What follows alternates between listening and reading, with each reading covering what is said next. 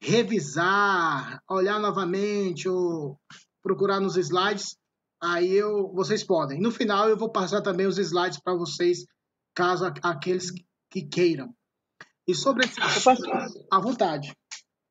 É, mas no YouTube, onde que, que eu acho ele?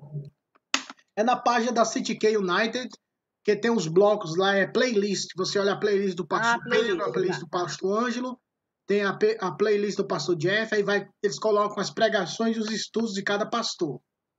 Ah, no vai, YouTube, vai. no uhum. CityK United, se não me falha a memória. Uhum.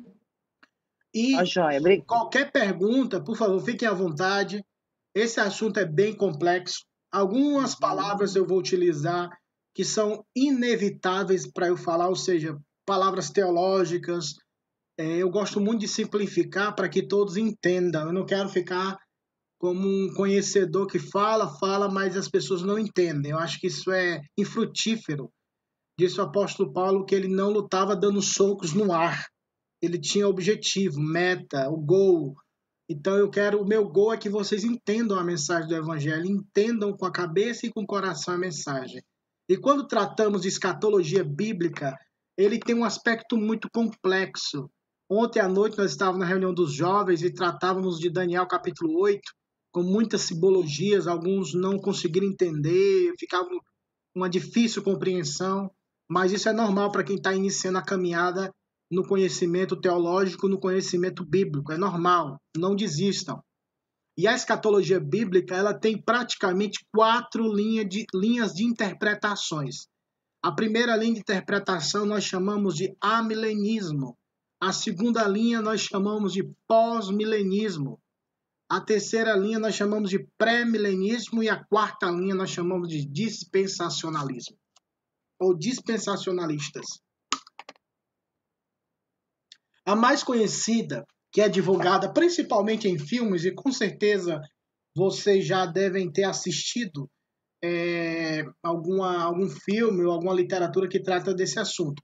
Daquele livro ou daquele filme Deixados para Trás, onde tem um arrebatamento, as pessoas são levadas e o anticristo aparece, coloca a marca da besta, que é os 666 na mão, na testa, sete anos, três anos e meio de paz, três anos e meio de perseguições. Jesus volta, condena o anticristo durante mil anos e se inicia o milênio. Depois do milênio, Jesus destrói Satanás para todo sempre e temos o grande trono branco. Essa é a linha dispensacionalista. A linha da Igreja Presbiteriana do Brasil, e eu acredito que também seja da PCA, que é a, que é a, que é a, tipo a convenção que faz parte da Igreja City ela é uma linha amilenista. Todavia, o importante, do ponto de vista de quem acredita ou quem sustenta essas ideias, o importante é que todos acreditam que um dia Jesus voltará. Alguns acreditam que ele voltará antes de uma grande tribulação. Uns acreditam que ele voltará durante a grande tribulação. Outros acreditam que ele voltará depois da grande tribulação. Eu costumo dizer, independentemente da tribulação, antes ou depois, o crente que é verdadeiramente crente, tipo, it doesn't matter, não importa se ele vai passar por lutas, problemas ou dificuldades. Ele continuará amando, a, desejando e esperando a volta do seu Senhor. Mas a nossa igreja, a, é a linha que predomina é o amilenismo. Mas nós temos outros pastores que sustentam outros pontos de vistas. Porque esse, esse assunto, ele é um assunto entre, entre aspas, secundário. Ele não é essencial à salvação. O que é essencial à salvação? A Bíblia é a palavra de Deus. Jesus Cristo veio ao mundo como Deus para morrer em nosso lugar, perdoar os nossos pecados. Um dia ele vai julgar vivos e mortos. São assuntos que não podemos negociar. São assuntos, como diz na linguagem jurídica, áureas, áureas leis pétreas, ou seja, não se mudam, não se modificam. Então nós não podemos negociar essas verdades que são primordiais, primárias, básicas, que são ah, os assuntos da fé cristã. E é sobre esse assunto que a gente vai introduzir um pouco hoje sobre a escatologia bíblica nos sinópticos. Vamos lá. Ah, Para iniciarmos, nós vamos tratar sobre a escatologia bíblica de Jesus Cristo se, a, se apresenta nos evangelhos sinópticos. é possível observar nos três evangelhos o assunto da escatologia bíblica. Não vamos ler porque o texto é extenso. Todavia, eu quero que vocês memorizem essas partes de Mateus 24, Mateus 13, Lucas 21, a partir do verso 4, se não me falha a memória. Estes são capítulos quando o Senhor Jesus senta-se no Monte das Oliveiras. Os discípulos chegam até ele e perguntam: Mestre, quais os sinais da tua vinda? Quais são os sinais que vão preceder a tua vinda? Quando isso acontecerá?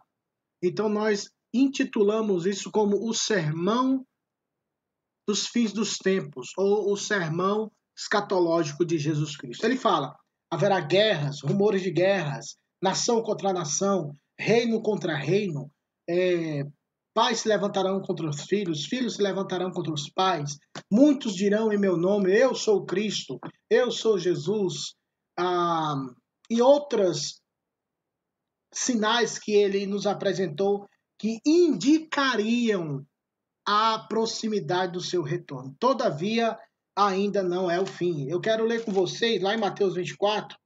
Por favor, alguém Abre lá em Mateus 24.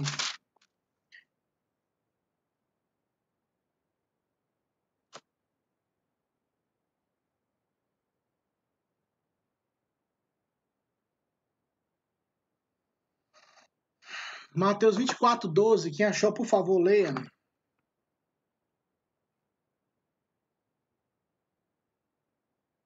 E por se multiplicar a iniquidade, o amor de muitos esfriará. Perceba que esse, para mim, é um dos pontos mais essenciais no sermão profético de Cristo Jesus, nosso Senhor. E ele até fala dizendo que quando acontecer tudo isso, ainda não é o fim. Mas isso para mim é muito forte. E isso serve para nós. Isso é uma questão pastoral. O, o mundo não tem amor. O mundo não ama. E esse amor eu entendo dentro do ambiente mais religioso cristão, que é esse amor verdadeiro. Então, o esfriamento desse amor, a indiferença em relação ao próximo, a Deus e ao próximo, é algo que vai ficar tão latente, tão forte, que as pessoas não vão ligar. E nós vivemos num mundo, meus irmãos, que é nos ensinado a não se importar com o próximo. Eu me lembro muito bem, e quem assiste, quem assistia, né? Hoje é difícil assistir. Jornais, por exemplo. No Brasil, quem se lembra disso? Eu acredito que muitos estão aqui há muitos anos. Eu não sei se vocês vão lembrar disso. Mas no Brasil tinha uns jornais que passavam quase no meio-dia, que eram aqueles jornais policiais, na hora do almoço sei lá, Balanço Geral, Barra Pesada. Lá no Ceará era o Barra Pesada o nome. Era só morte, assassinato na hora do almoço. E eu me lembro que eu fui perceber isso, eu era jovem ainda, que a gente almoçava e, e via os corpos, os assassinatos. E aquilo tava. E eu percebi quando eu era jovem, aquela realidade que parece que estava querendo me ensinar a banalizar a vida. Mais um que morreu, Mãe, me dá linguiça aqui. Tipo, a pessoa acabou de morrer, ou foi assassinado, a mãe chorando, o repórter e o, e o povo filmando e eu comendo e assistindo. Então, há um sistema mundano que quer nos ensinar a sermos indiferentes, a não praticarmos o amor e não ligarmos para o próximo. Hoje em dia você vai encontrar isso nos jornais. Ou fulano, como eu recentemente ouvi a morte de George Floyd, aquele querido cidadão que inocentemente foi assassinado por um mau policial, por um policial corrupto ou maligno, porque não precisava daquilo. E logo em seguida, quando acaba a reportagem, vem, agora vamos para as promoções do dia. Aí muda o sorriso. A cara tá triste. Você vê isso muito em jornais, né? Essa cara tá triste fala, nossa, que problema. Ok, agora vamos para a, a, a risada do dia, sei lá. Então muda muito rápido.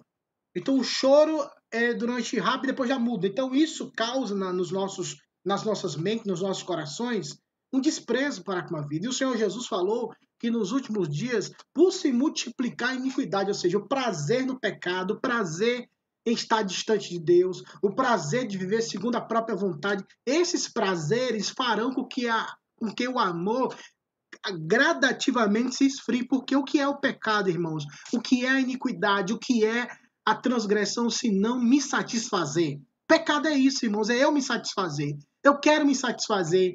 Eu quero é, ser é, adornado e preenchido e recheado com aquilo que eu desejo, com aquilo que eu almejo, e aquilo que eu almejo, sendo carnal, é pecado.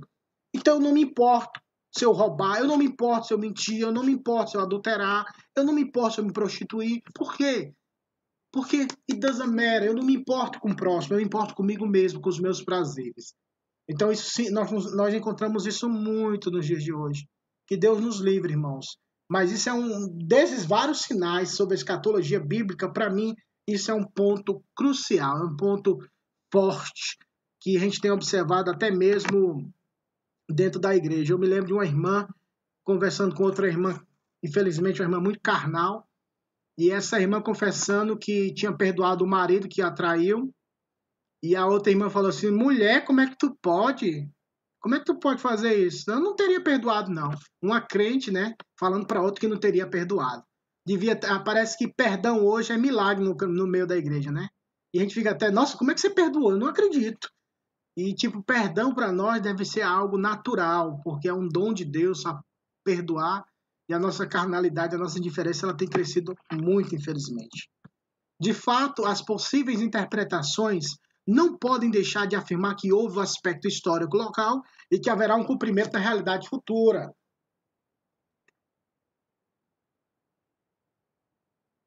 O que eu estou querendo sustentar com essa frase?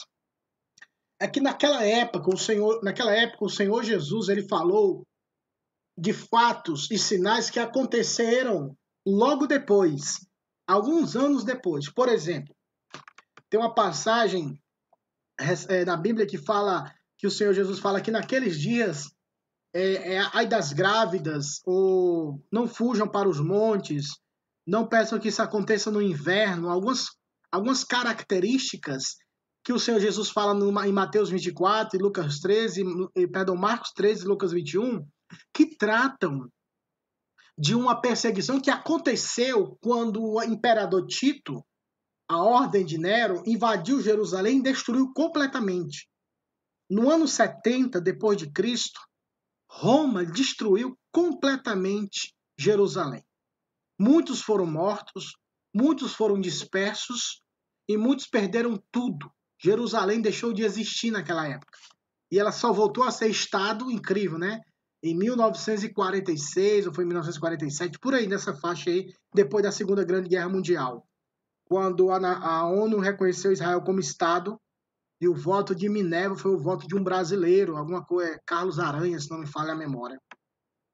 Reconhecendo Israel como Estado novamente. E naquele período, quando o Senhor Jesus fala, ai das grávidas, não, não Peço a Deus que a vossa fuga não aconteça no inverno nem no sábado. Por quê? Porque na hora da, da invasão, a pessoa tem que correr para salvar a vida. E como é que uma grávida corre? Se for no inverno, vocês que têm, sabem muito bem como a vida é um pouco complicada no inverno. Ela não é impossível, mas é um pouco complicada. Mas naquela época não sentia carro, não sentia aquecedores, roupas boas. Como é que a pessoa vai fugir para o meio do nada viver no meio do nada no inverno. Ela morreria facilmente. E no sábado, porque segundo a mentalidade judaica, você não deveria fazer nada no sábado. Então, são algumas interpretações e algumas aplicações que foram efetivamente realizadas naquela época, 70 anos depois. E muitas coisas acontecerão ainda no retorno de Cristo, no retorno do Senhor Jesus Cristo. Então, toda vez que você analisar escatologia bíblica, principalmente nos evangelhos, sempre tem isso em mente, que verificar se algum cumprimento daquela palavra se cumpriu, se alguma daquelas profecias, profecias se cumpriram na época do Senhor e outras que se cumprirão depois. Então, tenha sempre isso em mente. Há várias interpretações sobre o assunto, todavia, embora não exista unanimidade, a IPB, no caso eu falei IPB porque eu sou pastor da IPB, Igreja Presbiteriana do Brasil. Eu falei porque eu sei, não sei ainda da PSE, que eu ainda estou aprendendo algumas coisas. Sustenta o ponto do amilenismo. O que é o amilenismo? Segundo a perspectiva, isso está lá em, em Apocalipse capítulo 20, nós já vivemos o um milênio. O milênio, na perspectiva bíblica, é um reino espiritual. O nosso Senhor Jesus já reina. O nosso Senhor já está vivendo e reinando sobre o seu povo. Haverá um tempo onde esse reinado se dará de forma externa e, e todo olho verá. Enquanto isso não se cumpre, quem vive esse reino? Os crentes. Os crentes em Jesus Cristo, eles vivem debaixo desse reinado. Eles já vivem a perspectiva do reino. Eles já vivem no poder do reino de Deus. Para o mundo, isso não existe. Mas haverá um momento onde nós e o Senhor estaremos claramente, visivelmente, manifestando assim quem nós somos, quem Ele é, quando Ele voltar definitivamente, como a Bíblia diz, e todo olho verá. Então, para o crente em Jesus Cristo, meus irmãos, não será algo novo, no sentido de, uai, eu nunca vivi isso, eu nunca imaginei isso.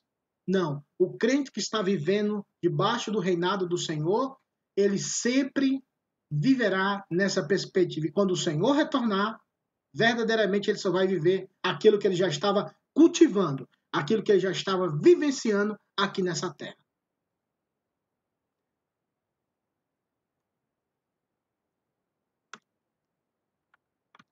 O estado intermediário dos mortos. Vamos falar de morte. Bate na madeira, crente. Tô brincando, irmãos. É... Crente não gosta de falar de morte. É engraçado, né? Eu acho tão engraçado isso. Eu aprendi isso, irmãos. No meu primeiro ano de crente, quando o Senhor me salvou, isso lá em 2000, eu fui escutar a pregação de um pastor e ele falou sobre isso. Eu nunca esqueci, por isso que isso ficou tão vivo na minha mente até hoje. Ele falou, irmãos, Todo mundo quer ir para o céu aqui. Mas ninguém quer morrer. A gente quer viver 300, 400 anos, quer viver velho, cair nos pedaços, dando trabalho para todo mundo, mas não quer morrer. quer dar trabalho para todo mundo, mas não quer morrer. E diz que tem Jesus. e ele falava assim: Meus irmãos, a morte, de fato, é algo que não estamos acostumados. Só que o nosso representante, que é Cristo Jesus, ele venceu a morte. Jesus Cristo venceu a morte, irmãos, por nós. Ele disse: Eu tenho as chaves da morte e do inferno nas minhas mãos. E o crente tem Jesus na vida, irmãos. Ele é o nosso representante. Então nós não devemos temer a morte no sentido de não termos esperança. Porque quem tem medo da morte é aqueles que não têm esperança. É aqueles que têm medo da morte, aqueles que têm medo, meu Deus, para onde é que eu vou depois que morrer? Vai ficar tudo escuro, ou eu vou ver o capeta, eu vou ver o diabo, eu não sei para onde é que eu vou, fica aquele pavor, aquele medo. Mas o crente em Jesus Cristo, ele vai para onde quando morre, irmãos?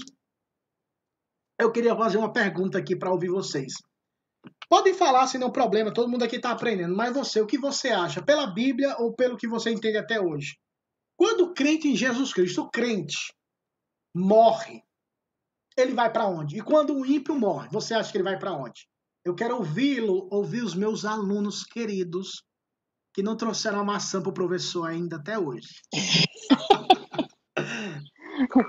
Quer um biscoitinho? Tá. Aí. Tem que ser recheado, bolacha recheada. Ah, é. Não tem, aqui não tem. Pastor, ah, engraçado que acerca dos crentes, eu tenho convicção de que os crentes vão diretamente com Deus, né? Como Jesus disse lá para aquele que estava na cruz, né? Hoje mesmo estarás comigo, né? Sim. Então a gente sabe que Jesus ele foi para junto de Deus, então, né? Agora acerca do morto eu não sei, porque eu não sei se o inferno, como é que, é, né? Se já está já tá povoado o inferno, né? Mas se tiver povoado, eu acredito que vai direto para o inferno. Ok, mais alguém? Uh, eu concordo com a irmã Sandra. Uma vez eu, o pastor Pedro deu um estudo baseado nessas mesmas perguntas. E ele falou assim: o crente, quando morre, ele vai, ele já desfruta da presença de Deus, ou seja, do, da vida eterna. E, infelizmente, o não crente já, já para o sofrimento eterno. Ok, Meliane. Mais alguém? Então vamos lá. Quem já leu os evangelhos vai perceber o Senhor Jesus falando muito sobre a condenação, sobre o lago de, o lago de, o lago de fogo, não, o inferno, onde há pranto e ranger de, de, ranger de dentes, ou fogo eterno. Irmãos, há uma compreensão tão errada, e eu vou pincelar isso antes de tratar desse assunto. Quem mais falou do inferno foi o próprio Senhor Jesus, irmãos. E a gente fala tanto que ele fala de amor, Jesus ama. É verdade, Jesus ama. Mas a pessoa que mais falou do inferno no Novo Testamento, sobre a condenação eterna, foi o próprio Senhor Jesus Cristo. Incrível, né? Então, o estado intermediário dos mortos. Frequentemente a Bíblia refere-se a mortos usando a figura do sono. Teve um episódio que uma filha de um rapaz lá no, no Novo Testamento morreu e eles choravam, não importa, porque a menina morreu, não oportunes o mestre, porque a menina morreu. Jesus disse, ela não está morta, mas dorme. Aí o povo começou a rir dele. E essa figura de linguagem, ela foi adotada por um grupo, é, um grupo religioso que defendem uma teoria chamada o sono da alma. O que é o sono da alma? Para o crente em Jesus Cristo e também para o ímpio, aquele que não conhece o Senhor, quando ele morre, ele dorme, fica tudo escuro. Ele não tem consciência de que ele está morto ou de que de fato ele findou a vida aqui terrenamente. E ele dorme, como se tivesse um sono. E no dia do juízo é que estes que estão dormindo vão, nas, vão ressurgir, uns para a vida eterna e outros para o desprezo eterno. Só que é, esse ensinamento não tem base bíblica, irmãos. Porque, como foi falado pela irmã Eliane e a irmã Sandra, a Bíblia diz que o crente em Jesus Cristo, quando ele morre, ele já vai diretamente desfrutar da presença de Jesus. A Bíblia diz isso fortemente é onde nós vamos é, aprender um pouco. Então, Sobre, se alguém falar para você, ah, o crente dorme. Quando a Bíblia fala aqueles que dormem, é uma figura de linguagem para dizer eles estão descansando fisicamente e a alma também descansa, mas ela está consciente e viva diante do Senhor. Ela não sente mais dor, ela não sente mais vontade de pecar, ela não sente mais angústias, ela não sente, ela não tem mais essas essas faculdades, inclinações que nós temos hoje. Você me entende? Então, é, esse é o grande desafio que nós precisamos entender sobre o estado intermediário dos crentes e dos não crentes. Quando o salvo morre fisicamente, a alma dele irá imediatamente, ou seja, fechou aqui e abriu no céu, irmão. A Bíblia diz isso, não é eu que estou dizendo, não é a igreja que diz, é a Bíblia quem diz. Está escrito que imediatamente você vai estar com Cristo, salvo em Jesus Cristo. O Senhor é, irá imediatamente estar com o Senhor Cristo Jesus. O Senhor e terá uma consciência contínua, experimentando as delícias celestiais com Cristo até a ressurreição final do corpo. Meus irmãos, e outra coisa, isso aqui eu ouvi muito lá em Fortaleza. Alguns irmãos acreditavam que nós, pelo, pela aquela, aquela passagem que diz é, e as coisas velhas se passaram e não haverá mais choro, pranto, é, e a gente não se lembrará mais das dores. E eles pegavam esses versos para dizer que nós hoje, quando chegássemos no céu, nós teríamos uma nova consciência, ou seja, tudo que for para trás eu esqueci tudo.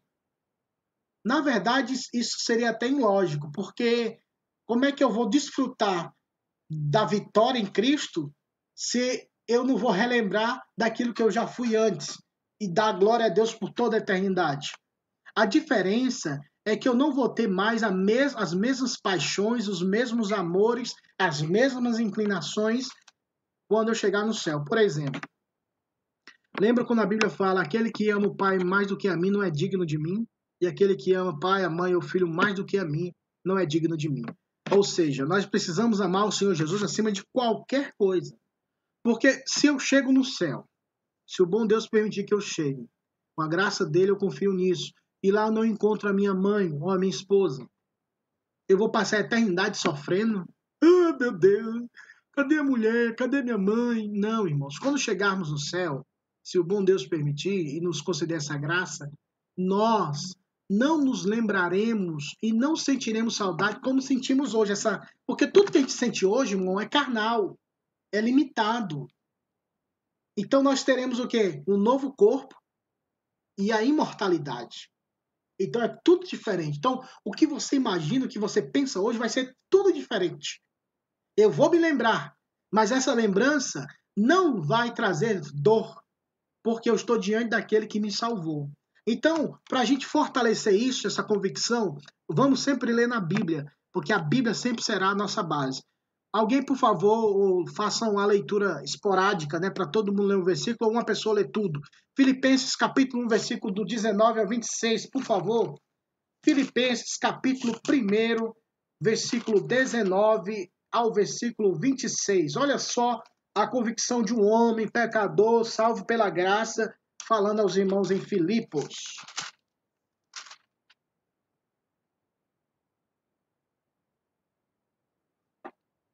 Quem achou, leia, por favor. Porque estou certo de que isto mesmo, pela vossa súplica e pela provisão do Espírito de Jesus Cristo, me redundará em libertação, quando a minha ardente expectativa e esperança de que em nada serei envergonhado. Antes, com toda a ousadia, como sempre também, agora será Cristo engrandecido no meu corpo, quer pela vida, quer pela morte. Até o 26, né? Pode ir. Porque para mim o viver é Cristo e o morrer é lucro. Entretanto, se o viver na carne traz frutos para o meu trabalho, já não sei o que, é, o que hei de escolher. Ora, de um, de um é o outro lado. Estou constrangido, tendo o desejo de partir e estar com Cristo, o que é incompreensível. Peraí, deixa eu ver que palavra é essa. Incomprovavelmente melhor. Mas, por vossa causa, e mais é mais necessário permanecer na carne e convencido disto, estou certo de que ficarei e permanecerei com todos vós, para o vosso progresso e gozo da fé, a fim de que aumente quanto a mim o motivo de vos gloriardes com Cristo Jesus, pela minha presença de novo convosco. Obrigado, Val. Meus irmãos, perceba o que a irmã Val leu, o versículo de número 21, quando ele fala, é bom sempre ler os versículos anteriores e posterior para poder ter ideia. Porquanto viver é Cristo e o morrer é o quê? É lucro. Para um crente em Jesus Cristo, morrer não é o fim de todas as coisas. E ele continua dizendo: Entretanto, se eu viver na carne produz frutos para o meu trabalho, já não sei o que hei de escolher. Ou seja, é tão bom estar na carne, porque na carne eu vou trabalhar para o Senhor, eu vou viver para o Senhor, eu vou produzir para o Senhor. Mas o versículo 23 ele fala: Mas melhor o desejo que eu tenho de partir e o que? Estar com Cristo. Ele fala: ó, Eu vou partir e vou demorar um pouco, vou viajar, ficar no purgatório. Não, não, não. Ele falou: Eu vou partir e vou estar com Cristo. Perceba que o texto que fala, ele estará com Cristo. Não é algo que acontecerá depois de muito tempo na eternidade. Ele fala: se eu partir, eu vou estar com Cristo. Ou seja, presencialmente. E para finalizar, a gente tem que pegar esses pontos mais na teologia bíblica para ter esse entendimento. Segunda Coríntios, vamos lá. Segunda carta de Paulo aos Coríntios, capítulo de número 5. O versículo 1, o versículo 2 e o versículo 6 ao 8. Segunda carta de Paulo aos Coríntios, capítulo 5. Olá.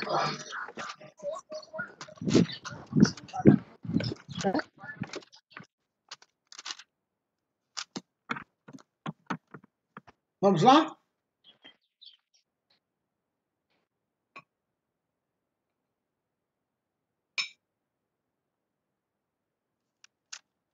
5, segunda carta de Paulo aos Coríntios, capítulo 5, versículo 1 e 2, depois o 6, o 8 e o 9. 6 e o 8. Ok. Ah, porque sabemos que se a nossa casa terrestre, desde, deste tabernáculo, se desfizer, temos de Deus um edifício, uma casa não feita por mãos, eternas no céu. E por isso também gememos, desejando ser revestidos da nossa habitação, que é do céu. O 6 ao 8 agora. Do 3 ao 8? 6, 6. ok. 7 e 8. Por isso, ok. Por, por isso estamos sempre de bom ânimo, sabendo que enquanto estamos no corpo, vivemos ausentes do Senhor, porque andamos por fé e não por vista. Também temos confiança e desejamos antes deixar este corpo para habitar com o Senhor. Olha só a convicção de, de Paulo. Obrigado, irmã Eliane. Ele fala que enquanto estamos no corpo, nós estamos ausentes do Senhor e andamos por fé. Mas quando deixarmos esse corpo, como diz no versículo 8, se quando ele prefere, Paulo diz, eu prefiro deixar o corpo para habitar com o Senhor. Olha só convicção. Paulo, irmãos, era pecador igual eu e você. Ele era um servo de Deus, um apóstolo, todavia ele era pecador igual eu e você. Mas a convicção era tão forte e, e enchia o coração de Paulo e a mente de Paulo que ele teve, pela graça de Deus, a capacidade de, de escrever essas palavras. Se eu vou ficar na carne, eu vou produzir. Mas se eu partir, vai ser melhor, porque eu vou estar com o Senhor. Ou seja, o estado intermediário dos mortos, o crente em Jesus Cristo, irmãos, quando ele morre, ele vai para o céu. Ele vai se encontrar com o Senhor é estar com o Senhor eternamente. Ele não vai ficar num local temporário, no limbo, no purgatório, essas teorias que foram criadas por determinadas igrejas. Não, ele vai direto estar com o Senhor. Portanto, se os, portanto, o salvo estará com o Senhor, desfrutando da presença de Cristo, e os não salvos estarão provando do terror do inferno. Só volta aqui um pouquinho. Tudo bem até agora? Vamos lá. Vamos falar agora do inferno. Rapaz, por incrível que pareça, eu já encontrei jovens na minha na evangelização, conversando sobre as coisas de Deus. E eles falam, rapaz, eu queria ir para o inferno. Eu acho que o inferno é melhor que o céu. Aí eu falo assim, esse cara tá, esse cara tá louco. Tipo, não tem noção. Pessoas que falam isso, elas não têm noção espiritual. Eu, o Senhor me salvou, meus irmãos, eu tinha 17 anos de idade. Do- antes, deze- antes de o Senhor me salvar com 17 anos, eu não queria saber de igreja, saber de Deus, Bíblia. Não, não, não, não, não. Porque eu acreditava que depois que morre, tudo fica escuro. Eu acreditava assim. Então, às vezes, até não tinha medo da morte. Era aquelas coisas de jovem, né? Doido para fazer loucura. Enfrentava as coisas, achava que nunca ia morrer. E o Senhor me livrou. E hoje eu agradeço a Deus, porque se ele se não fosse o Senhor na minha vida, se não fosse o Senhor na sua vida, meu amado irmão e irmã, talvez hoje nós estaríamos no inferno, sofrendo o terror do calor do distanciamento eterno de Deus. E o inferno é real. É um assunto assustador, aterrorizante, mas é um ensino da claro das escrituras. Hoje pouco se fala do inferno, porque nós queremos ser mais bonzinhos do que o próprio Deus. E esquecemos que a mensagem do evangelho é esta: que Jesus Cristo veio ao mundo para perdoar os nossos pecados, para nos livrar da condenação do fogo do inferno. O inferno é real. O inferno é um local onde muitos estarão mortos é, e eternamente longe do Senhor. Por isso é que nós precisamos ter essa perspectiva na nossa cabeça, no nosso coração, para que tenhamos sabedoria no discernimento sobre essa perspectiva. Mas, novamente, eu quero reiterar, meus irmãos: o crente não irá para o inferno. O crente vai se encontrar com o Senhor Jesus nos ares. quando o Senhor voltar. Essa é a nossa esperança. Esse é o nosso entendimento. Ok? Vamos lá. Sobre a palavra. Ó, no, no, Novo Testamento, irmãos, tem algumas palavras gregas. Eu não vou entrar muito nesse negócio de grego. Eu acho também que é. É muito complicado. Ainda mais assim, quem não tem familiaridade, então eu fico falando as palavras gregas, genema, tereta, tártaro, aí fala, uai, Jeff, o que, é que você tá falando, rapaz? Não tô entendendo nada. Então, assim, mas no Novo Testamento existe quatro palavras que explicam ou que definem essa perspectiva do, do inferno. Por exemplo, uh, existe a palavra ge, ge, uh, geema, existe a palavra tártaro. Lembra daquele negócio do dente? Acho que quem é brasileiro sabe, né? A gente fala, ó, oh, eu tô com tártaro. Lembra? Antigamente falava isso, né? Eu estou com tártaro aqui, ó. E o tártaro no dente sempre era um buraquinho escuro. Lembra? Um buraco escuro por causa que escovou o dente, comeu muita bolacha recheada, igual eu, ó. Aí abre os buraquinhos pretinhos. Então, esse nome era Tártaro, que é o lugar de escuridão. Tártaro, Geema, Hades, o Hades, que é na filosofia grega, que é o, lugar, o local dos mortos. Mas nos evangelhos, como está escrito aí no, no PowerPoint, é muito usado, foi muito usado para descrever sobre o tormento e o fogo eterno. Vamos ler lá em Marcos, por favor, alguém Abra no Evangelho de Marcos, capítulo 9, versículo 43 ao 48. Vamos lá. Marcos 9, 43 ao 48.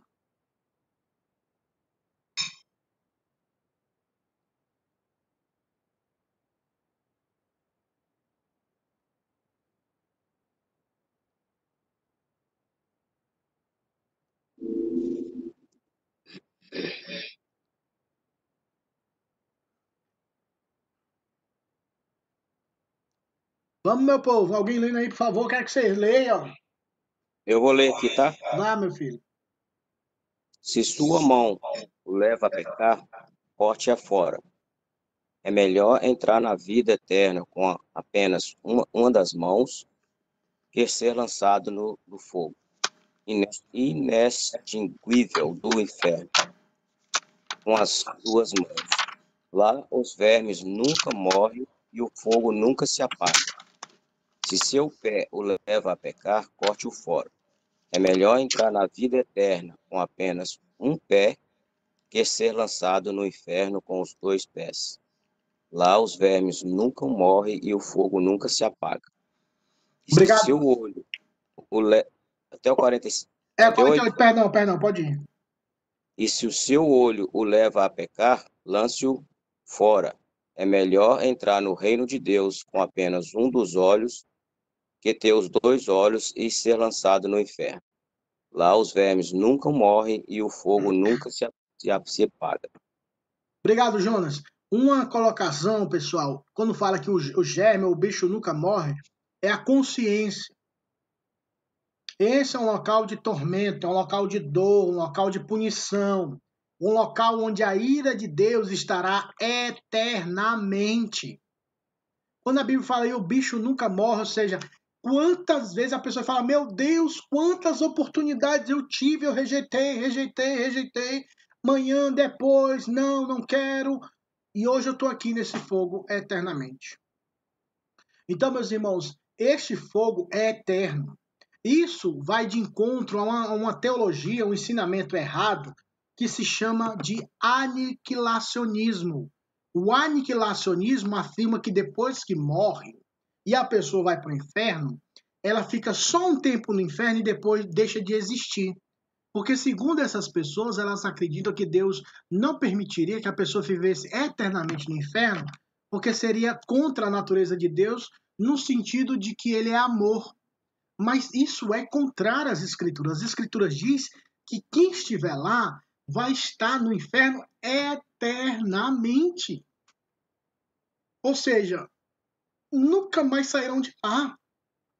Vocês se lembram da parábola do rico e do Lázaro? Quando Lázaro foi para o seu de Abraão e o rico pediu: Olha, por favor, moe um pouquinho do seu dedo e coloca aqui Abraão falando: Olha, não posso, porque quem está do outro lado não pode vir para cá e quem está de cá não pode ir para lá. há uma separação, há um gap que jamais pode ser transposto. Então você está condenado e esse o Lázaro está aqui recebendo consolo. Então não há mais como voltar. Não há mais como retornar. A manifestação da ira de Deus e não desfrutar das bênçãos vindouras constitui a essência do inferno. Inferno é isso, irmãos. É a ira de Deus eternamente caindo sobre os pecadores, sobre Satanás e seus anjos, por toda a eternidade. E nós vamos tratar isso mais à frente, que o inferno é um local passageiro.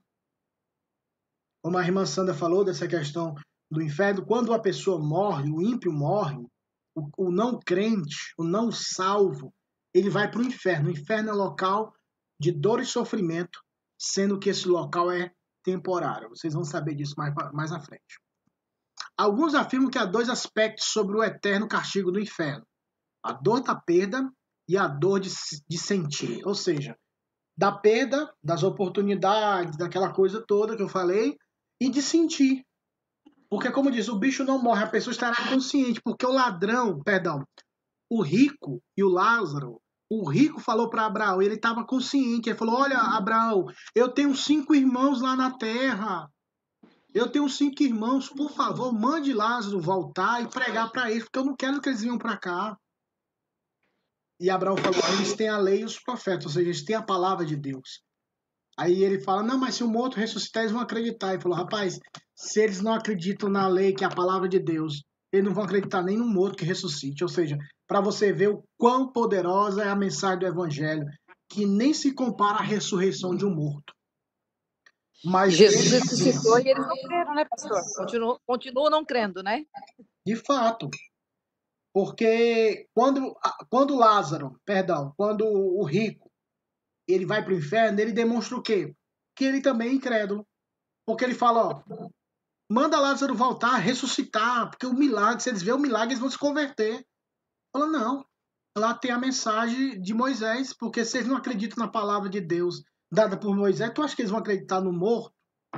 Irmãos, milagres não aumentam a fé de ninguém. Eu sei que é meio que contraditório o que eu estou dizendo, mas milagres não aumenta e nem constrói fé de ninguém. Fé, ela é estabelecida e ela cresce por meio da pregação do evangelho. Vamos lá para a gente sair do inferno? O inferno ainda não é o estado final para o não salvo. Lembra que eu falei isso, né? Aí eu vou com é. você que vai dar um jump aqui lá para Apocalipse. Vamos lá. Tem crente que tem medo de ler Apocalipse, irmãos. Deus, tem não. Eu falando, Deus o livre desse livro. Deus me livre, Deus me guarde, Deus me guarde. Eu fico sorrindo. Vê, ó, capítulo. Opa! É, o senhor falou em medo do apocalipse, fez eu lembrar quando a gente era pequeno. Ah, eu cresci numa família católica, mas a minha mãe sempre sentava para ler com a gente. E quando ela, assim, às vezes, quando ela tinha tempo, ela sentava e punha os filhos, quatro filhos, e começava a ler Apocalipse. Oh, meu Deus, como aquele livro dava medo nas crianças. Era terrível pra gente. É. E porque tem Mas a própria é... igreja católica botava medo nas pessoas, dizia é. que se as pessoas lessem ia ficar louca, né? Exatamente. É. é. verdade, é verdade. Tinha, tinha uma, as, as, dez, as dez regras do, é, como é o nome daquele. É, um, um senhor que era um santo católico que morreu há pouco tempo, era. Eu esqueci o nome dele, mas ele deu 10 conselhos, que eram os mandamentos dele, que ele. Eu sei que ele era. Eu esqueci o nome. Mas ele dizia que a Bíblia para o católico é um veneno, não leia. Era um dos mandamentos. Porque eles acreditavam que só os sacerdotes, no caso os padres, poderiam ler a Bíblia e interpretar para o povo. E o Apocalipse é um livro de mistérios, de condenação, e ninguém quer ser condenado. Ninguém, esse, esse é o grande problema, e a irmã Eliane tocou num assunto bem legal, que também envolve nos dias de hoje. Por que, que as pessoas negam Deus? Por que, que as pessoas não querem reconhecer Deus? Não querem reconhecer a palavra de Deus? Porque se elas reconhecerem, reconhecerem, elas estarão dizendo: um dia eu vou ter que prestar contas. Um dia eu vou ter que prestar contas de quem eu sou, do que eu fiz, para esse que é o Deus Todo-Poderoso. E as pessoas não querem prestar contas a ninguém. As pessoas querem viver independente, querem viver, não, eu sou dona de mim mesma, sou dono de mim mesmo, então eu não quero, porque quando eu admito que há um Criador, que há um Deus, esse Deus um dia vai prestar, vai me pedir as contas. E eu não quero prestar contas, eu quero viver a vida do jeito que eu quero. Então as pessoas têm essa luta porque não querem se encontrar com Deus. Mas inevitavelmente todo ser vivente um dia se encontrará com Deus. E eu espero que todos nós nos encontremos com Deus, mas que estejamos com a justiça de Cristo, para que o Senhor Deus nos olhe, nos veja com o olhar de Cristo Jesus, que é a única salvação. Apocalipse capítulo 20, versículo 14 e 15. Quem achou, leia. Apocalipse 20, o 14 e o 15.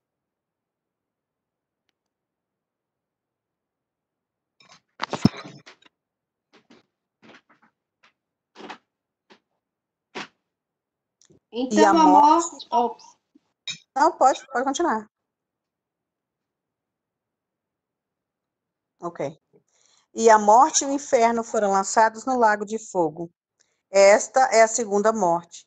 E aquela que não foi achar, e aquele que não foi achado escrito no livro da vida foi lançado no lago de fogo. Perceba que o texto fala que a morte e o inferno foram lançados para dentro do lago de fogo. Esse lago de fogo, ele ainda não foi inaugurado. Ele vai ser inaugurado naquele grande dia, no dia do juízo final. Porque ele fala que o inferno, e mais nesse capítulo você vai ver mais lá para trás, que fala que o inferno deu os seus mortos que nele haviam, para que eles fossem julgados por Deus e pelo Cordeiro. Então, o inferno, que é o local que ficavam esses mortos, até o inferno vai ser jogado lá que fogo. E a morte, ou seja, a morte não mais existirá. Não haverá mais, não haverá morte depois desse dia, porque a, é até engraçado, parece que a morte é uma pessoa, né? A morte não existirá mais, porque ela será jogada no lago de fogo. Então, meus irmãos, esta é a segunda morte. Porque tem a morte física e a morte espiritual. A morte espiritual é essa morte eterna, não há vida. Hoje nós somos o que, irmãos? Nós somos crentes. Crente em Jesus Cristo, o que, é que aconteceu com ele? Ele foi regenerado pelo poder do Espírito Santo. Ou seja, ele participa da ressurreição de Cristo. Ele participa da primeira ressurreição, ou seja, hoje nós temos vida espiritual. Se temos vida espiritual, a segunda morte não tem mais poder sobre nós. Podemos morrer fisicamente, mas espiritualmente jamais morreremos, porque ele nos deu vida. Jesus Cristo nos deu vida para vivermos eternamente. Aleluia por isso, irmãos. Glória a Deus. Só coloca na geladeira. Vamos lá, vamos ressuscitar. Saímos do inferno, agora é hora da ressurreição. Ale, ale, aleluia, ale, aleluia. oh, tempos bons. Vamos lá, né? Ressurreição. Há poucas referências no Antigo Testamento sobre a ressurreição. Aí eu vou pedir para uma pessoa abrir lá em Isaías 26, 19 e outra pessoa abra em Daniel 12, 2. Uma pessoa abra em Isaías 26, 19. Vanessa. Por favor, leia para nós. Os vossos mortos e também o meu cadáver viverão e ressuscitarão. Despertai e exultai, os que habitais no pó, porque o teu orvalho, ó Deus, será como orvalho de vida, e a terra dará à luz os seus mortos. E agora, Daniel 12, 2. A quem achou Daniel, por favor, leia para nós 12, 2.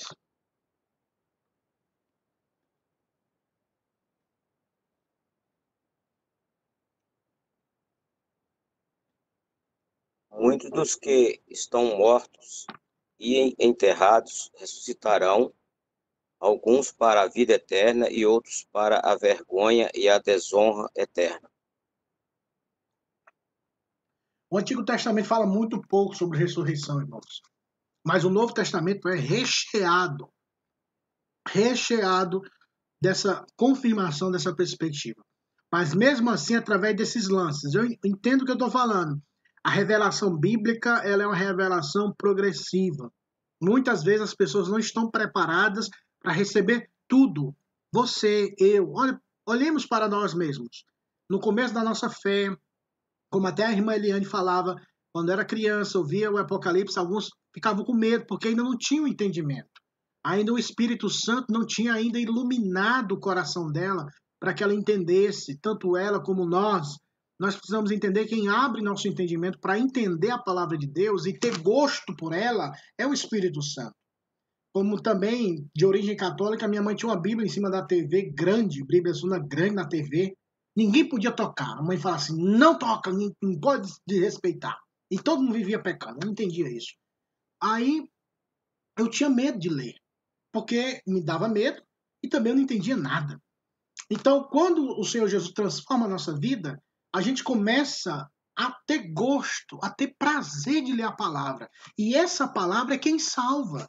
É por isso, irmãos, que eu tenho pregado, tanto para jovem adolescente, para vocês, eu imploro, eu peço, por favor, leiam a Bíblia Sagrada. Leiam, meditem na palavra do Senhor, porque na palavra do Senhor é que nós encontraremos a salvação, nós encontraremos a mensagem de Cristo, a mensagem da ressurreição. Não adianta só ouvirmos pastores, evangelistas, nós precisamos mergulhar no santo livro de Deus, nós mesmos, e meditar na lei do Senhor e ver o quanto o Senhor é bom e quão, maravilhoso, quão maravilhosas coisas ele fez por nós, morrendo na cruz em nosso lugar. Então, quando você vê isso no Antigo Testamento e vai para o Novo Testamento, nos Evangelhos sinópticos, você vê o que? A explosão. Agora o entendimento chegou, a compreensão chegou. Jesus, que é a chave que faltava, a peça que faltava, ele, ele apareceu e traz o entendimento correto. E nós vamos ver aqui, ó, a ressurreição nos dará um novo corpo. Vamos lá para 1 Coríntios. Eu vou ler esse texto para vocês. Me acompanhem, por favor. 1 Coríntios, capítulo 15. Primeira carta de Paulo aos Coríntios, capítulo 15, versículo 50 ao 58. Escute a palavra de Deus que vou ler para vocês. Uma leitura extensa. Isto afirma, irmãos, que a carne e o sangue não podem herdar o reino de Deus, nem a corrupção herdar a incorrupção. Eis que vos digo um mistério. Nem todos dormiremos, mas transformados seremos todos. No momento, no abrir e fechar de olhos, ao ressoar da última trombeta, a trombeta soará, os mortos ressuscitarão incorruptíveis e nós seremos transformados. Porque é necessário que este corpo corruptível se revista da incorruptibilidade e que o corpo mortal se revista da imortalidade. E quando este corpo corruptível se revestir da incorruptibilidade, e o que é mortal se revestir da imortalidade, então se cumprirá a palavra que está escrita: Tragada foi a morte pela vitória. Onde está, ó morte, a tua vitória? Onde está, ó morte, o teu aguilhão? O aguilhão da morte é o pecado, e a força do pecado é a lei graças a Deus que nos dá a vitória por intermédio de nosso Senhor Jesus Cristo. Portanto, meus amados irmãos, sede firmes, inabaláveis e sempre abundantes na obra do Senhor, sabendo que no Senhor o vosso trabalho não é vão. Essa é a nossa esperança. Essa é a nossa esperança. Nós um dia seremos transformados. Nós receberemos um novo corpo, uma uma nova mentalidade espiritual mais ainda profunda. Por isso que quando nós estamos vivendo sobre essa terra não será algo novo, porque já estamos cultivando, nós já estamos meditando, nós estamos nos alimentando das coisas de Deus. E, e o segundo texto que, que fala que nós seremos diferentes em Marcos. Eu, agora eu pedi que alguém leia para mim Marcos 12, do 18 ao 25. Evangelho de Marcos, capítulo 12, 18 ao 25. Quem quiser ler todo, leia, ou se não, leia aleatório, cada um lê um versículo. Mas vamos lá. Então os saduceus, que dizem não haver ressurreição, aproximaram-se dele e lhe perguntaram, dizendo: Mestre, Moisés nos deixou escrito que se morrer o irmão de alguém e deixar mulher sem filhos, seu irmão a tome como esposa e suscite descendência a seu irmão. Ora, havia sete irmãos, o primeiro casou e morreu sem deixar descendência. O segundo desposou a viúva e morreu também sem deixar descendência. E o terceiro, da mesma forma. E assim os sete não deixaram descendência. Por fim, depois de todos, depois de todos morreu também a mulher. Na ressurreição, quando eles ressuscitarem, de qual deles será ela a esposa? Porque os sete a desposaram. Posso continuar? Bom, até o 25. Respondeu-lhe Jesus: Não provém o vosso erro de não conheceres a Escritura e nem o poder de Deus? Pois quando ressuscitarem de entre os mortos, nem casarão e nem se darão em casamento, porém são como anjos nos céus. Perceba, e é interessante que uma, eu tive um episódio com uma, uma, uma, uma mulher que já era crente, tipo, filho, filho do filho do filho, que já tinha 300 anos de igreja. Irmão, esse negócio não faz sentido nenhum. Tem gente que gosta de falar isso. Eu sou filho de quinta geração de crente de oitava geração de presbiteriano, isso aí, ó, blá, blá, blá, blá. Se não nascer de novo, se não conhece o Filho de Deus, pode ser filho de Calvino, não vai para o céu, vai para o inferno. Tem que nascer de novo, tem que ter o um encontro com o Senhor Jesus. E essa mulher, a gente estava conversando, e isso me veio à mente porque ela perguntou assim: Fulano, que era um conhecido nosso, a primeira esposa dele morreu. E ele contraiu o segundo casamento porque era, de, era viúvo. Aí ela perguntou, pastor, quando ele ressuscitar, ele vai ficar com que mulher? Na hora que ela fez essa pergunta, me veio esse texto assim na mente. Pô! E olha o que o Senhor fala no versículo 24 que a irmã Sandra leu. Sabe qual é o erro de vocês? É porque vocês não conhecem a Escritura. E aquela querida tinha anos que era da igreja, mas parece que não conhecia a Escritura. E a Escritura é tão clara quando diz isso que quando nós ressuscitarmos, nós não seremos, nós não nos daremos em casamento nem casaremos nós teremos um corpo diferente. Foi o que eu falei no início. É um corpo que não vai ter as mesmas necessidades que temos hoje, de dormir, de, é, de ficar cansado, de chorar, de pecar. Tudo isso que nós temos aqui hoje não existirá mais, irmão. Será tudo diferente. Não seremos iguais a anjos, mas o texto fala serão como os anjos ele faz um comparativo, não é que você, você vai ser, vocês serão anjos, não. Ele fala, vocês serão como anjos. Nós teremos uma semelhança com os anjos no sentido de sermos criados é, para a eternidade, vivermos em um corpo espiritual e entre outras coisas. Mas nós seremos diferentes, irmãos. Diferentes. Então, para finalizar, quando isso acontecerá? Quando é que o, lago de fogo vai acontecer? Quando Jesus vai voltar? Quando vamos ressuscitar? Se vamos morrer ou se não vamos? Que tem crente que ora para Jesus voltar logo, mas é, não é porque ele quer ver Jesus, é porque ele não quer ver a morte. Mas se Jesus volta lá, porque eu não quero morrer, eu quero ir ao arrebatamento. Eu falo, ah, Deus eterno, vamos lá. Não nos foi dado o tempo exato. Nós não somos, não fomos orientados a observar os sinais perdão, mas fomos orientados a observar os sinais e também recebemos uma ordem. Ou seja, o tempo certo, Mateus 24 fala o quê? Esses são os sinais. Esses sinais vão mostrar para vocês que algo se aproxima, mas ainda não é o fim. Fiquem só alertas, fiquem vigilantes. Mas em relação a isso, nós recebemos uma ordem, e eu vou ler para vocês em Atos, que o tempo já está estourado. Atos 1, capítulo 1, versículo 6. Atos dos Apóstolos, capítulo 1, versículo 6 ao 11, diz assim: Então os que estavam reunidos lhe perguntaram, ou seja, os discípulos, Senhor, Jesus era, já tinha ressuscitado, estava já para subir aos céus. Senhor, este é o tempo em que restaures o reino a Israel? Respondeu-lhes: Não vos compete conhecer tempos ou épocas que o Pai reservou pela sua exclusiva autoridade mas recebereis poder ao descer sobre vós o Espírito Santo, e sereis minhas testemunhas tanto em Jerusalém, como em toda a Judéia e Samaria e até os confins da terra. Dita estas palavras, foi Jesus elevado às alturas à vista deles, e uma nuvem o encobriu dos, dos, dos, dos seus olhos. E estando eles com os olhos fitos no céu, enquanto Jesus subia, Eis que dois varões vestidos de branco se puseram ao lado deles. E lhes disseram: Varões galileus, por que estáis olhando para as alturas? Esse Jesus que, que dentre vós foi o assunto ao céu, virá do mesmo modo como viste subir. Ou seja, não sabemos o dia, não sabemos a hora. Qual é a ordem? Até esse dia acontecer, vocês vão receber poder, poder do Espírito Santo, e ele vai, vai estar com vocês até o último dia, e vocês vão ter que testemunhar, vocês vão pregar o Evangelho. Essa é a missão. Enquanto estiverem nessa terra, preguem o Evangelho em toda a Judéia, Samaria e até os confins da terra. Essa é a ordem. Segundo, não podemos estar apreensivos em relação a isso, pois não somos filhos da ira, como diz 1 Tessalonicenses 5, 4, 11.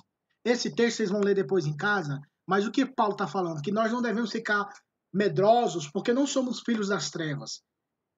O dia do Senhor, meus irmãos, para o crente é dia de alegria, mas para o ímpio é dia de dor, é dia de cobrança, é o dia de prestação de contas. Por isso que nós não podemos estar apreensivos. A pessoa fala, meu Deus, e agora? O Covid, agora, meu Deus, o Trump, Bolsonaro, a China, a Cuba, a guerra. Ah! Meus irmãos, não é isso. O crente em Jesus Cristo deve descansar no Senhor e dizer aquela palavra que o salmista Davi disse no Salmo 23. Ainda que eu ande pelo vale da sombra da morte, mal nenhum eu temerei, porque tu estás comigo. Essa é a certeza que nós temos, irmãos. Não somos filhos das trevas, somos filhos da luz de Cristo, da luz do Senhor. Portanto, não fiquemos apreensivos. Se as coisas estão quebrando pau, olhemos para os céus, porque o nosso rei se aproxima e o seu retorno é breve. Devemos viver na iminência do retorno do Senhor. Meus irmãos, eu não aceito. Aí eu vou falar, eu agora, como crente, como pastor, porque primeiro eu sou crente, depois eu sou pastor. E não adianta ser pastor não ser crente. Eu sou crente, eu creio em Deus. É. Ele me salvou. Eu sou crente em Jesus Cristo. Eu temo o Senhor. Eu não admito, irmãos, como tem crente que fica querendo mostrar a frieza, a indiferença dele ou dela, quando fala, não, mas a igreja de Atos era uma igreja imatura, porque eles esperavam a vinda do Senhor naquela época, e nós somos diferentes. Meus irmãos, nós estamos esperando quem, pelo amor de Deus? E a gente está esperando quem? A gente está esperando quem, pelo amor de Deus? Nós devemos viver, irmãos, todos os dias da nossa vida e dizer o nome Maranata, hora vem Senhor Jesus. Nós vamos Amém. trabalhar, nós vamos viver, nós vamos casar, termos filhos, mas nunca perder o foco. Um dia o meu rei voltará. Um dia o meu Senhor voltará. Ou ele voltará, ou ele me levará ao encontro dele.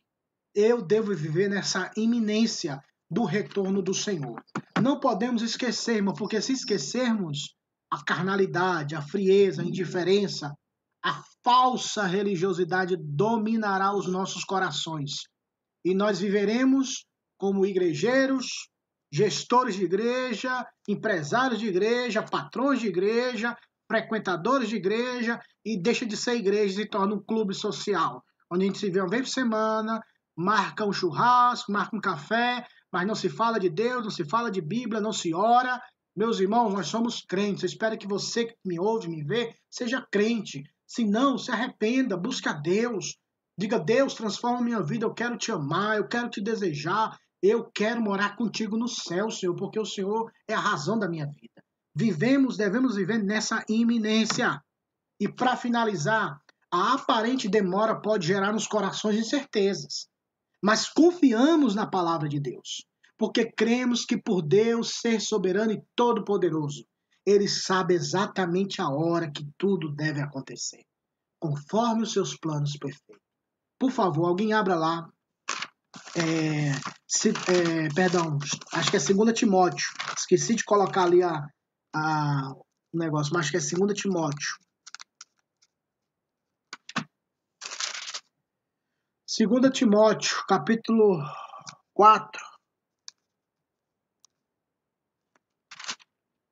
Para finalizar, alguém é para nós. Do, 2 Timóteo 4, do 6 ao 8. Quanto a mim, estou, estou sendo oferecido por libação e o tempo da minha partida é chegado. Combati o combate, completei a carreira, guardei a fé. Já agora a coroa da justiça me está aguardada, a qual o Senhor, reto juiz, me dará naquele dia, e não somente a mim, mas também a todos quanto amam a sua vinda. Ou seja, ainda que demore, nós ainda anelamos, nós ainda amamos, nós ainda desejamos a vinda do Senhor. Meus irmãos, não nos apeguemos exageradamente às coisas dessa terra. Tenhamos carro, tenhamos casa, tenhamos dinheiro, tenhamos esposa, marido, filhos, mas que o nosso coração não esteja nessas coisas. Mas que o nosso coração e a nossa mente esteja em Jesus Cristo, o Filho de Deus. Paulo, ele falou isso porque ele amava o encontro com o Senhor. E ele falou: não só eu, viu? É todos aqueles que amam esse verbo está na perspectiva de desejo, de anelo, de não esperar o um momento para se encontrar com Ele. É a noite da núpcia, é a noite do casamento, é o momento de se entregar, é o momento do encontro, é o momento de olhar nos olhos do Senhor Jesus e dizer obrigado porque o Senhor me salvou. Obrigado porque o Senhor transformou a minha vida. Obrigado porque mesmo em meio à minha miséria, a minha podridão espiritual, moral, física, o Senhor teve compaixão de mim e hoje eu estou aqui contigo. Meus irmãos, se morrermos, estaremos com o Senhor. A escatologia bíblica do Senhor Jesus sempre alertou para isso. Nos três evangelhos, Mateus, Marcos e Lucas, todos três, como eu falei, há capítulos que falam sobre os sinais dos fins dos tempos. Quando o crente morre, ele se encontra com o Senhor. Quando o ímpio morre, ele vai para o inferno. Quando o, falamos do inferno, dessas perspectivas do inferno. Ainda aí aqueles que estiverem no inferno serão lançados no lago de fogo. Mas para o crente em Jesus Cristo, há esperança da ressurreição. E quando e até isso acontecer, irmãos, como disse lá em 1 Tessalonicenses, por favor, leia quando tiver, quando você tiver aí com seu um tempo disponível, leia 1 Tessalonicenses 5 do 4 ao 11. Vamos nos fortalecer e nos animar uns aos outros, irmãos, com essa perspectiva não anime o outro no sentido, ó, oh, irmãos, aí o dólar tá aumentando, ô oh, glória, vamos lá. Não. Ô oh, irmão, e aí, tá bom, e aí, aí, vamos lá, o documento tá saindo, ô glória. Não, calma. Vamos animar uns aos outros com esperança viva, esperança verdadeira, que é Jesus Cristo. São, isso são bênçãos, mas essas bênçãos não se podem colocar diante daquele que é a maior de todas as bênçãos. Porque no dia que eu morrer, irmãos, a minha esposa que me ama, minha mãe que me ama, minha filha Hannah, elas não vão estar do outro lado para me receber. Seu filho, seu marido, sua esposa, sua mãe, seu pai, ninguém vai estar do outro lado para te receber. Quem vai estar lá do outro lado para te receber no dia da tua morte vai ser o Senhor Jesus. Então, ame o Senhor, ame Ele, adore Ele, viva para Ele, porque esse encontro com Ele se aproxima, meus irmãos. Estejamos preparados para vivermos com Ele eternamente. Amém? Amém. Ok, Mateus, Marcos e Lucas, nós encerramos hoje. Próxima semana, se o bom Deus permitir, nós iremos iniciar o Evangelho de João. Portanto, leiam João. São 22 ou são 21 capítulos, uma leitura boa, gostosa, que podemos é, ler rapidamente para tratarmos desse assunto. Estamos caminhando bem. Alguma pergunta para encerrarmos?